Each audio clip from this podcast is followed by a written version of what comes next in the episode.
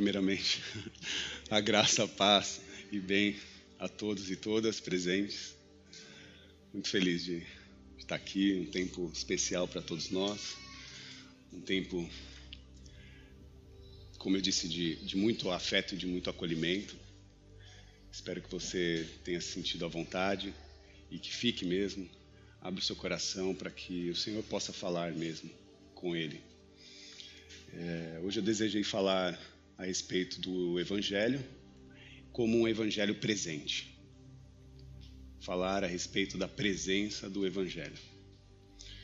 E eu quero que vocês acompanhem a minha fala usando como referência o mês da mulher. O mês que se celebra o Dia da Mulher, o Dia Internacional da Mulher, dia 8 de março. E nesse mês nós iremos conversar a respeito desse tema. Nós teremos no dia 10, quinta-feira, às 8 da noite, temos, teremos uma, um encontro com as mulheres, mas os homens também são convidados, não é uma festa fechada, porque ali nós vamos também conversar, discutir, estudar, pensar juntos a respeito também da importância dessa data, desse mês e de toda a luta e desejo que se envolve nesse campo. Por isso eu peço para que você abra sua Bíblia no livro dos Evangelhos de Lucas, capítulo 24. Lucas 24. Nós vamos ler o primeiro versículo. Lucas 24. No verso 1 diz assim: No primeiro dia da semana, de manhã, bem cedo, as mulheres tomaram as especiarias aromáticas que haviam preparado e foram ao sepulcro. Tomaram as especiarias aromáticas que haviam preparado e foram ao sepulcro. Até aí. Oremos mais uma vez. Obrigado, Senhor, por esse tempo, por esse dia. Que a Sua graça, Senhor, nos envolva e que o Senhor fale aos nossos corações e mentes que não sejamos nós, mas o próprio Espírito agindo em nós e através de nós. Que a sua graça, Pai, aconteça, que nós possamos recebê-la e fazer, Senhor, com que o aprendizado dessa mensagem seja aplicado em nosso cotidiano. É o nosso desejo, a nossa oração em nome de Jesus. Amém. Amém. Bom, esse é um texto conhecido dos evangelhos, um momento importante, um momento em que o texto vai dizer que Jesus está morto. Desde sexta-feira, Jesus está morto. O sábado era o dia do Shabat, Shabat Shalom, era o dia do descanso, era o dia que as mulheres eram impedidas de trabalhar, as mulheres, as pessoas eram impedidas de fazer qualquer tipo de trabalho. E foram elas, as mulheres, no domingo, ao terceiro dia, levar as especiarias aromáticas para que isso fosse de trato ao corpo né, de Jesus. Então, essas mulheres levaram as especiarias aromáticas para tratar e envolver o corpo de Jesus com linho e com perfume. E diferente de hoje, o túmulo era feito num grande buraco. E nesse buraco ficavam vários corpos e se fechavam esse buraco com uma pedra, uma grande pedra. Elas estavam preocupadas porque não sabiam quem poderia ajudá-las a tirar a pedra. Mas quando elas chegaram no lugar, uma surpresa. A pedra havia sido retirada. Elas ficaram assustadas porque o túmulo estava vazio ah, Rafa, mas você não disse que tinha muitos corpos? Sim, mas aquele túmulo era um túmulo exclusivo. Era do José de Arimateia. Ele era um homem que cedeu o túmulo, que provavelmente seria da sua família, para que o corpo de Jesus fosse ali sepultado. As mulheres chegaram, encontraram um túmulo vazio, era um túmulo novo, e naquele momento elas ficaram obviamente confusas. No livro, no Evangelho de Lucas 24, no versículo 4 ao 12, diz: confusas, tentavam imaginar o que teria acontecido. Então elas ficaram perplexas. Então, de repente, dois homens, ou em outras versões, dois anjos, com luzes brilhantes ao redor, apareceram ali. Elas ficaram apavoradas e se curvaram. Elas ficaram apavoradas e se curvaram em reverência. Os anjos disseram: Por que vocês estão procurando aqui aquele que está vivo? Ele não está aqui, mas ressuscitou. Lembre-se do que ele disse. Quando ainda estava na Galileia, que tinha de ser entregue aos pecadores, ser, ser morto numa cruz e ressuscitar no terceiro dia. Então elas se lembraram das palavras de Jesus, deixaram o túmulo e contaram tudo aos onze discípulos e aos demais que estavam na casa. Ouviram a informação do que, o, que os anjos trouxeram, se lembraram da mensagem de Jesus, atestaram aquilo como fato e correram para levar um anúncio. Só que o que me chama a atenção é o versículo 10 e o versículo 11 do capítulo 24, onde está Lucas 24, 10, 11, que avisa para nós que Maria Madalena, Joana, Maria, mãe de Tiago, né, e as outras mulheres estavam com elas relatando os fatos aos apóstolos. Elas foram levar a mensagem aos apóstolos, aos homens, mas eles não acreditaram nas mulheres. As palavras delas lhe pareciam loucura. Ainda bem que isso só acontece naquele tempo, né? Não, né? O texto diz que os apóstolos, quando ouviram a informação daquelas mulheres, eles acharam que aquelas mulheres estavam delirando. Acharam que era loucura o que elas estavam falando, acharam que era coisa da cabeça das mulheres. Eu penso e sinto ainda que nos dias de hoje, além dessas acusações acontecerem, essa acusação também se dá ao cristianismo. Porque há muitos que eu converso, os olhares são de um profundo preconceito e de uma certa forma de diminuir a nossa fé a partir daquilo que acreditamos. Pessoas que olham para nós como cristãos nos acham frágeis.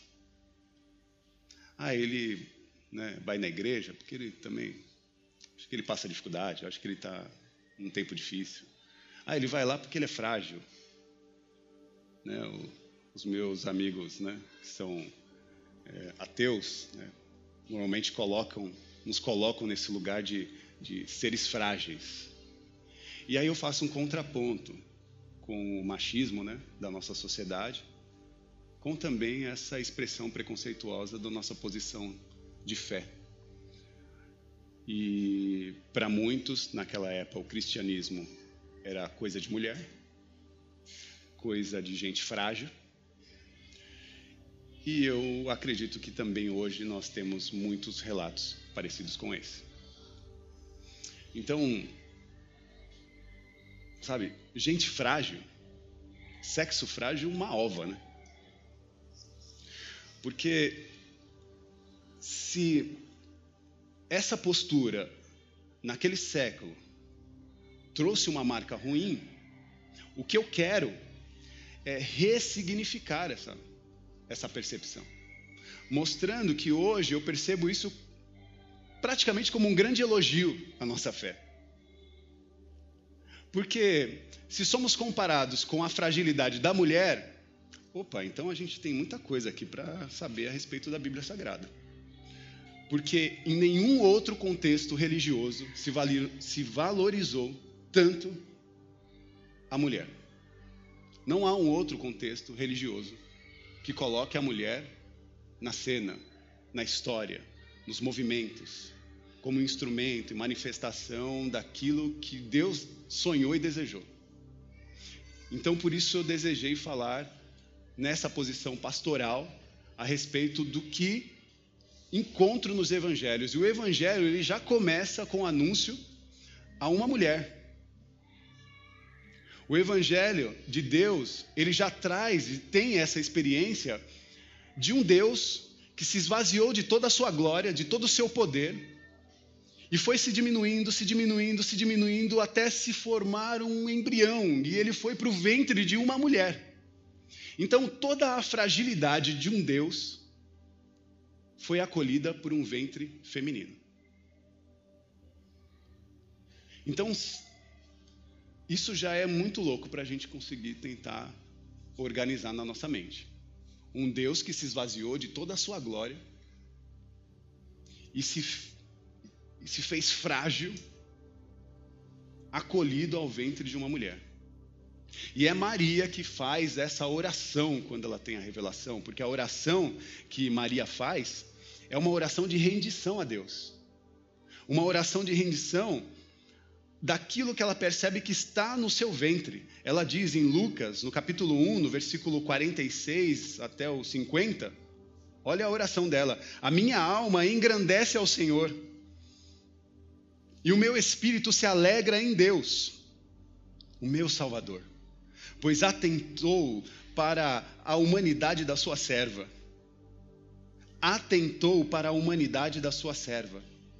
De agora em diante, todas as gerações me chamarão bem-aventurada. Pois o poderoso fez grandes coisas em meu favor. Santo é o seu nome. A sua misericórdia estende-se aos que temem de geração em geração. Que oração maravilhosa.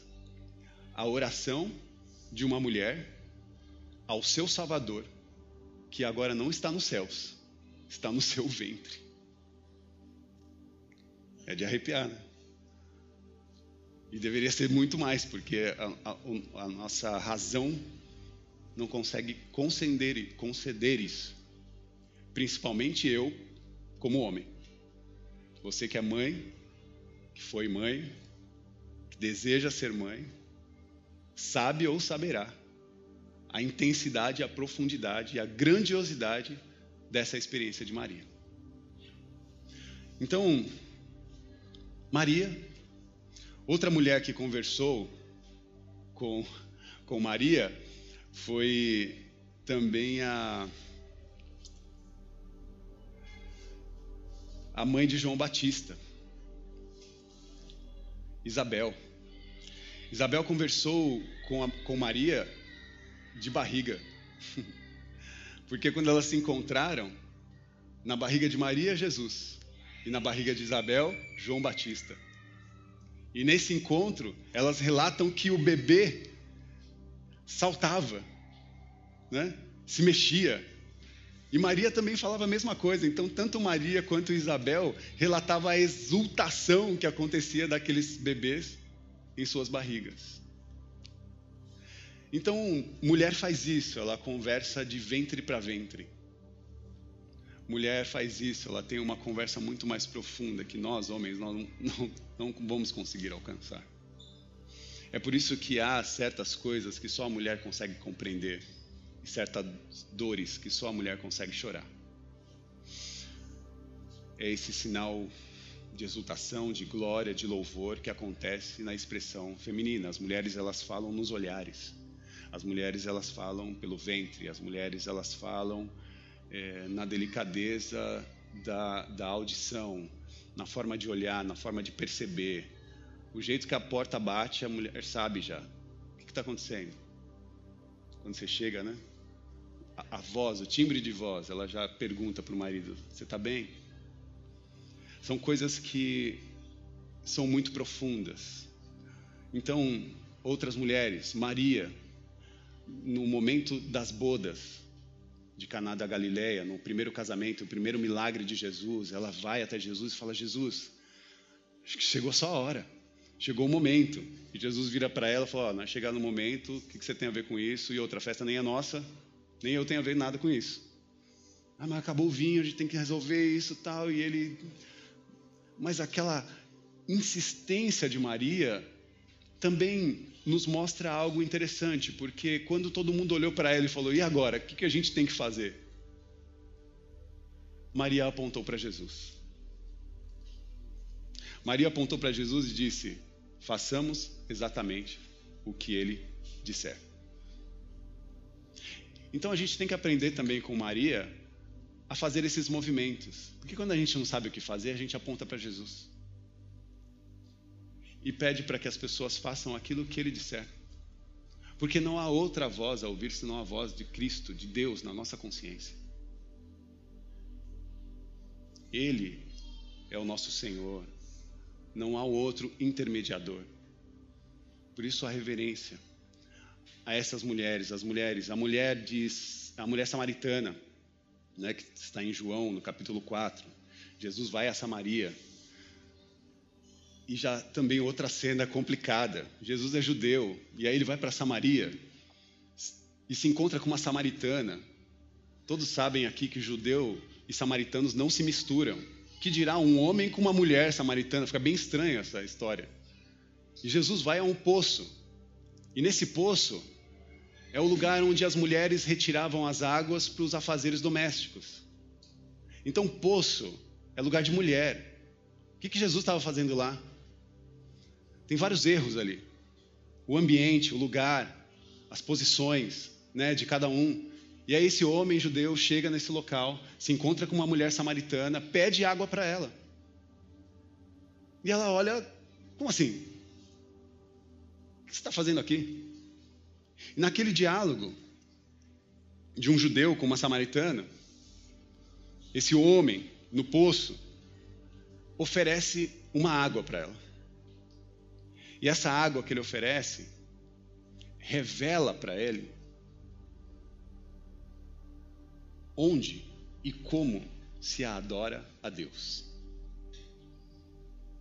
Provavelmente ela estava confusa pela sua fala, ela já não sabia se o jeito de adorar a Deus era no monte, ou se era como os judeus que iam até Jerusalém.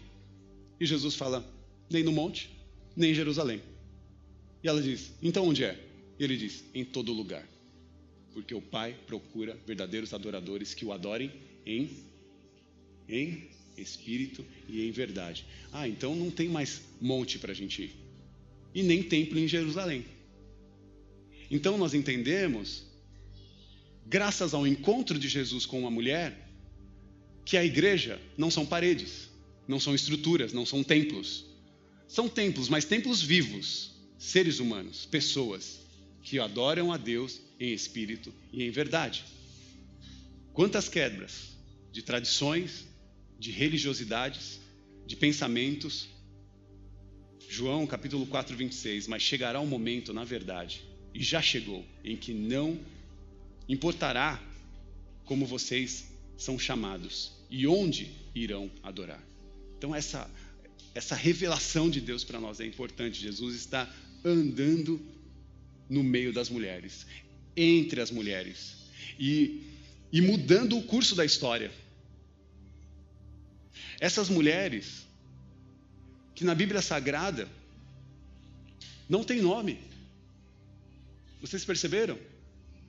Nós citamos algumas, mas outras são mulher samaritana, mulher adúltera, mulher viúva. Entende? Mulheres sem nomes.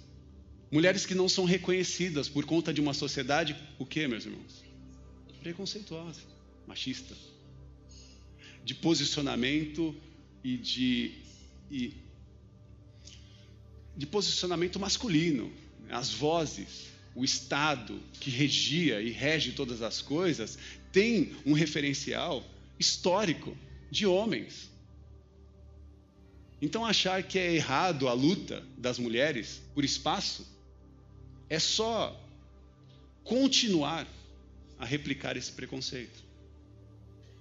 Então, a mulher do fluxo de sangue, a mulher viúva, viúva de um filho único, que essa, esse é um momento extraordinário, que Jesus está indo com, uma, com um monte, uma multidão de pessoas, e essas pessoas estão festejando porque Jesus está curando, está celebrando, está abençoando as pessoas, e de repente uma outra multidão vem, e é uma multidão em luto. E essa mulher, viúva, em luto com o seu filho, seu único filho, Jesus para a festa para chorar com aquela mulher, para sentir a sua dor. Então, o curso de Jesus também é interrompido, é silenciado. Até a festa, o sorriso de Jesus é silenciado quando ele se encontra com uma mulher em luto, uma mulher que sofre, uma mulher que perdera o seu único filho. E ali ele para, move-se de íntima compaixão e cura aquela criança. Rafa, você não vai falar sobre os homens?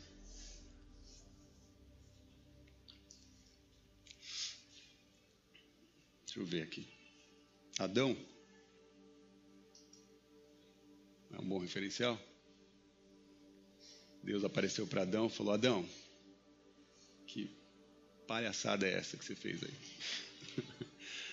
conversa de homem, né? uma conversa masculina normalmente é dentro desse perfil assim. Porcaria que você fez aí.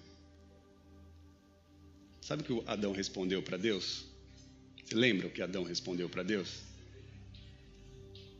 É a mulher que tu me deste.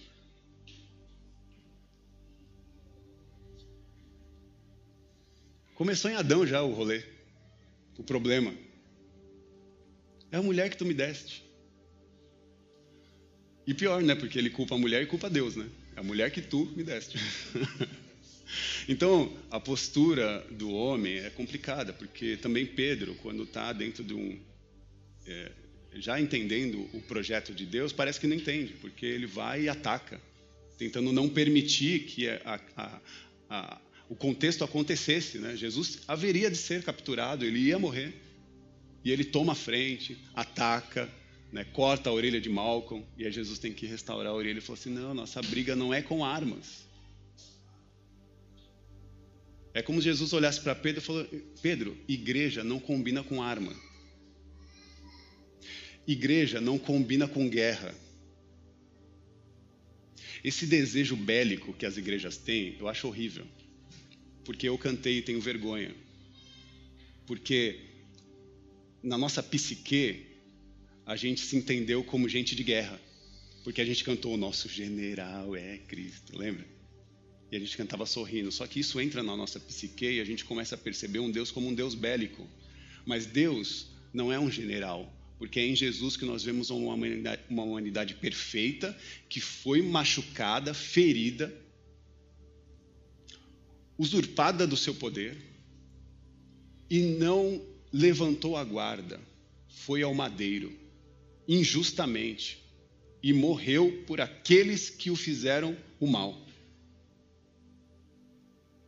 Então Jesus e a nossa espiritualidade não combina com armas.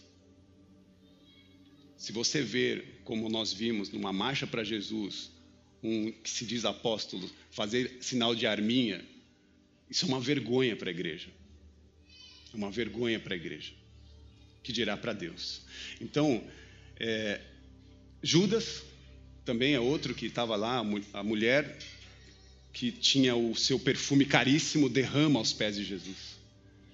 E ao derramar aquele perfume aos pés de Jesus, Judas olha aquilo e fala: Sabe qual é o preço desse perfume aí? Essa mulher está fazendo. Perfumando toda a casa, gastando todo esse dinheiro com uma cena dessa. Que escândalo é esse? Quem que, é, quem que é essa mulher? Segura essa mulher, tira essa mulher daí. Que constrangimento é esse? Mal sabia ele que aquela mulher já tinha visto e percebido a revelação da morte de Jesus. O que ela estava fazendo ali era betumando aquele corpo, antes mesmo da sua morte. Então, mulheres, mulheres que percebem o tempo certo, percebem o olhar, percebem a dor, o sofrimento, mulheres que conseguem perder, perceber o momento da morte de Jesus e vão lá e ungem Jesus. E onde é que estão essas mulheres na história? Onde é que estão os movimentos dessas mulheres? E aí você deve estar falando, Rafa, eu falei para você, você não tem nada para falar sobre os homens. Na verdade, tá difícil. Porque quando eu me reúno, é, eu não estou fazendo uma acusação com os homens, meus irmãos, meus pares aqui, mas na rua, nos lugares onde eu me encontro, eles estão idiotizados. É um rabo de saia já. É um. Né? Ai, vamos, vamos fazer. Qualquer depressão. Encher a cara, vamos ficar. As conversas são complicadas no mundo contemporâneo.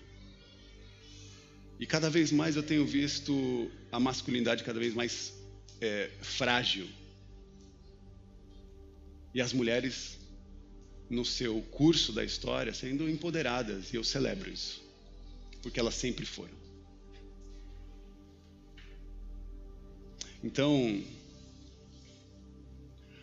homens têm os seus pontos positivos. Eu só não trouxe nenhum hoje, mas eu vou, prometo trazer na, sei lá, me dá um prazo aí até outubro, pode ser? eu trago alguma coisa. Hoje, meus irmãos, eu quero eu quero celebrar as mulheres. E esse é um mês especial. Eu quero celebrar as Marias, como a minha mãe, Maria Marlene. Eu quero celebrar as Fernandas, como a minha esposa e a Fê, que está aqui. Quero celebrar também a cada uma das mulheres que fazem da comunidade esse lugar especial e que são extremamente presentes. E o que fica é, como crítica é por que, que não tem uma mulher sentada aqui falando com vocês, levando a mensagem. Então, que no próximo ano o nosso movimento feminino seja maior. Porque eu quero ver as mulheres pregando a palavra do Senhor aqui. Eu quero ver as mulheres anunciando o evangelho, quero fazer com que todo o espaço seja tomado por esse ambiente. E quando eu quero, entenda, eu oro por isso. Essa é a minha oração. Porque as mulheres na igreja, especialmente, foram colocadas de escanteio não foram vistas. Na verdade, foram vistas, mas elas não são anunciadas. É sempre o marido do lado da esposa. É sempre o, a pastora só vira pastora porque o, marido é pastor. O missionário, a, a missionária porque o marido é missionário. E está na hora da gente dar um, uma invertida nesse, nesse rolê. Não porque eu quero mudar, é porque já é. Quem faz o papel mesmo de estrutura, de posição, de força, são elas. Você viu a fé aqui correndo para lá e para cá, cuidando, tentando. Porque o coração e a posição tá, tá dentro desse espectro que a gente vai precisar entender muito. E me desculpem as falhas e os erros e as esparrelas que eu tive é, quando confronto, né? É, ou, como, ou quando aplico a, a, a, o machismo que também habita em mim e que precisa ser percebido, conhecido, para que nós possamos de fato criar um ambiente horizontal em que todos e todas estejam no mesmo lugar, na mesma rede de afeto e na mesma rede de respeito, de cuidado, alinhado a essa postura, porque se a gente tiver assim, sabe, um lá em cima e um aqui embaixo, não dá para formar uma mesa alguém vai ficar de fora. Então hoje, a minha, o meu esforço é que nós possamos é, preparar uma mesa em que todas e todos presentes possam se assentar a ela como iguais, como pertencentes e como adoradores do Senhor. Que todas essas mulheres aqui presentes sejam é, celebradas, né? com a sua força e também com a sua complexidade. que sejam celebradas todas vocês mulheres com a sua divina presença. Porque toda vez que eu vejo uma mulher, tenho a oportunidade de ver Deus em cada uma delas. Que Deus nos abençoe. Eu queria, nesse momento, nós vamos preparar a mesa. E como nós estamos num, num grupo um pouquinho maior, né? A organização é a seguinte: nós vamos ser servidos com o pão e com o vinho, o cálice. E aí você recebe o pão e o cálice e não coma do pão e do, do cálice até que eu é, convoque toda a comunidade para que nós possamos fazer isso juntos, tá bom? Então, enquanto preparamos essa mesa, vamos a um lugar de oração. Se você, homem, ouviu essa mensagem e ficou constrangido, foi intencional. Que eu estou. E estou porque nós sabemos o lugar que ocupamos e sabemos ocupar e a importância da mulher. Sabemos o valor das nossas mães, sabemos o, o, valor das nossas esposas, o cuidado, a presença das nossas avós, né, vozinha? O cuidado né, que nós temos e o amor, né, o acolhimento, o afeto que é construído através delas. Todo o nosso respeito. Então, você, como eu, nesse lugar constrangedor, ore ao Senhor dizendo: Senhor, me livra de todas as minhas vontades e de todos os meus desejos autorreferentes.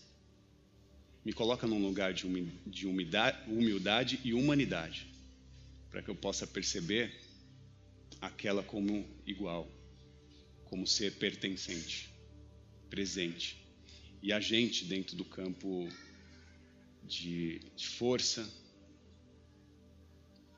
pelas suas conquistas, seus direitos preservados. Oremos. E você, mulher, que você possa fazer uma oração diante de Deus dizendo: Senhor, eis-me aqui. Porque a Bíblia Sagrada mostra mulheres assim. Usa-me, usa, Senhor, a mim. Que você continue sendo um referencial da graça e da manifestação de Deus em todos os lugares que você colocar a planta dos seus pés. Que você possa se compreender como gente pertencente. Se alguém diminuiu a sua presença, se alguém fraquejou, ou se alguém te feriu, se alguém levantou a mão, saiba que você não está sozinha. Saiba que você tem uma família Saiba que você tem um corpo presente que te ajuda, te fortalece e também te protege. Todos os atos violentos serão extremamente e receberão de nós as mais profundas ações contrárias. Por isso, seja acolhida na comunidade do reino. Seja acolhida pelo abraço do Senhor. Por isso, se coloque nessa oração, numa oração de adoração a Deus e fala: Senhor, transforma-me, renova-me, usa, Senhor, a mim. Oremos. Senhor, meu Deus, meu Pai, nós te louvamos, exaltamos o Seu nome. Obrigado, Senhor, por esse tempo, por essa mensagem. Obrigado, Senhor, pela tua graça e obrigado pelos seus ensinamentos. Que cada ensinamento como esse sirva a nós como ou para um status de renovação da nossa humanidade, de transformação. Porque é isso que o Senhor sempre nos propôs. A morte do velho homem para que seja possível uma nova ressurreição de um novo homem, de uma nova mulher. E que a graça e a manifestação do Senhor nos proteja, nos acolha, ressignificando todos os males e colocando as coisas nos seus lugares. Ajuda-nos, Senhor. Restaura-nos, renova-nos, preenche-nos Dignifica, Senhor, em cada um de nós essa humanidade divina que o Senhor atribuiu a nós. Acolha, Senhor, os corações que estão machucados e feridos. Acolha, Senhor, a mãe que tem os seus sonhos. A mãe que está em alerta aos cuidados, mas que precisa também de cuidado. Acolha, Senhor, a mulher que quer ser mãe. E abençoa o ventre. Restaura, Senhor, os sonhos. Renova, Senhor, a esperança. Acolha, Senhor, as nossas anciãs. E faça, Senhor, com que o nosso respeito se curve aos seus cuidados. Porque quem cuidou também merece todo esforço e cuidado. Renova, Senhor, os caminhos, as linguagens, as conversas, e que caia por terra todos os insultos, toda a agressividade, toda a maldade e toda a fala da ignorância, da burrice, da inverdade. Que erga, Senhor, em nós a manifestação do Teu Espírito, fortalecendo o nosso coração para um vivo e novo caminho. Seja acolhido na mesa do Senhor, seja acolhida no, na mesa do Senhor. Amém. Pai nosso que estás nos céus, santificado seja o Teu nome Venha a nós o teu reino. Seja feita, Senhor, a tua vontade, assim na terra como nos céus. O pão nosso de cada dia nos dai hoje. Perdoa, Senhor, as nossas dívidas, assim como nós perdoamos aos nossos devedores. E não nos deixes cair em tentação, mas livra-nos do mal, porque teu é o reino, o poder e a glória para todos sempre. Amém. Com suas mãos aos céus, que o amor de Deus, que a graça do Senhor Jesus Cristo, e a manifestação do Consolador, o Espírito Santo, esteja em vós, no meio de vós, através de vós. Sejam abençoados com todas as sortes de bênçãos espirituais. Saiam daqui cheios de graça, de amor e de esperança. E multipliquem aquilo que o Senhor vos dá. Que Deus nos abençoe. Amém. Amém.